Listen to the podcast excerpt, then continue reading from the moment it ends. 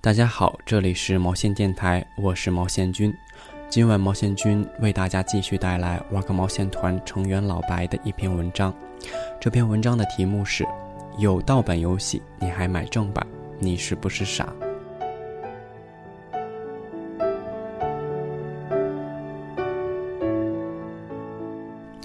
我有好几个从大学就认识的朋友，都挺喜爱玩单机游戏的，但每次跟他们安利 Steam 平台，都以失败告终。没钱不是，这几个朋友买球鞋、买手机、约妹子吃饭、看电影，都是大几百上千的花起来毫不含糊。用不起 Steam 也不会，我们这个专业出身的人。对于上网技能和很多平台都相当擅长，Steam 对于他们来说并不是什么复杂的游戏平台。那是为什么呢？原因很简单，对他们来说，某三开头的网站既然能放出盗版游戏下载，那还花什么冤枉钱买正版呢？有盗版游戏你还买正版，你是不是傻？而我的回答是，不是你们傻。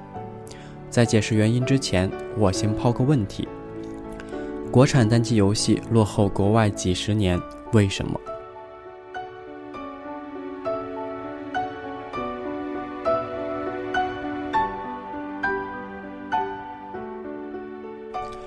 如果你玩游戏玩得早，体验过1990到2000年这十年的游戏，你会知道，从起跑线来说，我们是不输国外的。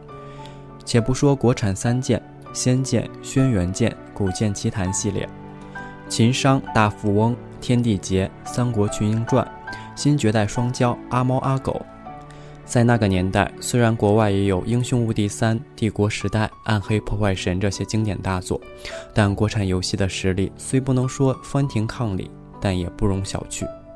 但为什么后来就变成这样了呢？原因很简单，不赚钱。为什么不赚钱呢？原因更简单，盗版太凶猛，网游太火爆。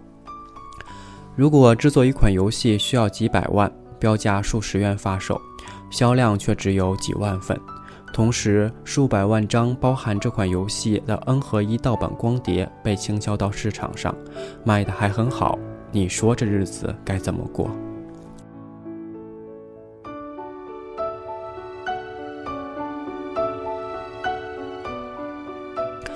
游戏公司坚持到撑不住的那天，就只能面临两条路：要么散伙，各回各家；要么转型，啥赚钱弄啥。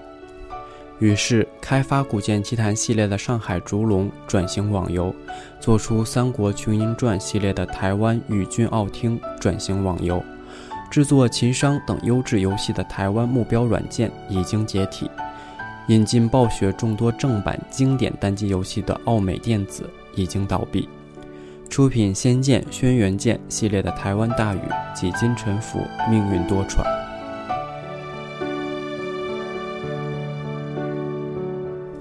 虽然盗版泛滥，监管法规不力也是一大原因，但支持盗版、选择盗版的玩家才是最让游戏公司难以存活的原因。散伙的散伙，做网游的做网游。单机游戏开发对国内制作者们来说，变成了敢想不敢做，谁做谁等死的困局，自然国产单机游戏的发展就彻底停滞了。所以，当我们感慨国产游戏差太远的时候，其实应该想想自己是否也是这个困局的始作俑者之一。好了，回到开篇的那个问题来：有盗版游戏你还买正版，你是不是傻？如果你想看到更多的优秀国产游戏，那请至少给开发者们一点信心。唯有中国的正版游戏玩家渐渐多起来，市场和氛围渐渐好起来，这些土壤和氛围才能鼓励更优秀的游戏制作者做出更优秀的国产游戏。那么，如果你说抱歉，国产游戏我已经放弃了，我只玩老外的游戏呢？这一点其实我更不担心。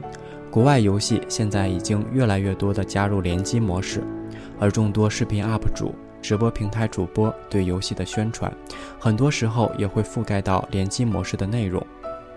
当有一天你发现联机好像比单机更有意思时，你自然就会选择正版。对，这需要时间过程，但我相信那一天不会太久。其实说了这么多，无非就是聊聊我对正版游戏和盗版游戏的一些看法，并没有说对盗版玩家就要口诛笔伐、强行颁证。毕竟，同时中国针对盗版游戏的法律法规想要健全，还有蛮长的一条路要走。说到法律法规，我想再给你们分享一个故事：中国电影正盗版之路的故事，当做结尾。你知道九十年代中国电影的盗版市场有多猖狂吗？一部欧美大片今天上映，你去看首映的路上，在天桥下就能看到小贩在卖着片子的盗版碟。没错，比首映还快。但对于现在的很多人来说，去电影院看电影，好像是件再自然不过的事情了。这一切是怎么改变的呢？其一，影视公司发力，推动国家机关健全惩处盗版电影生产的法律法规；其二，观影体验性价比不断提升，普通人去电影院的体验越来越震撼；其三，社会生活水平的逐渐提高，让电影票不再那么昂贵。这些因素集在一起，才能让我们现在看到一个良性、正规的电影市场，以及越来越多的优秀国产电影。而对游戏而言，随着众多联机技术的开发，条件二三早晚会有符合的一天，而条件一则需要游戏公司与国家的合力了。我想那一天会来的。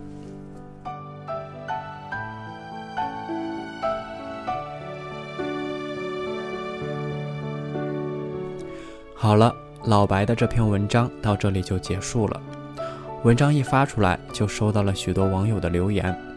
有人表示坚决支持正版，有人表示有心无力，有人说买正版的玩家就是傻，还有人说玩盗版游戏不能全怪玩家呀。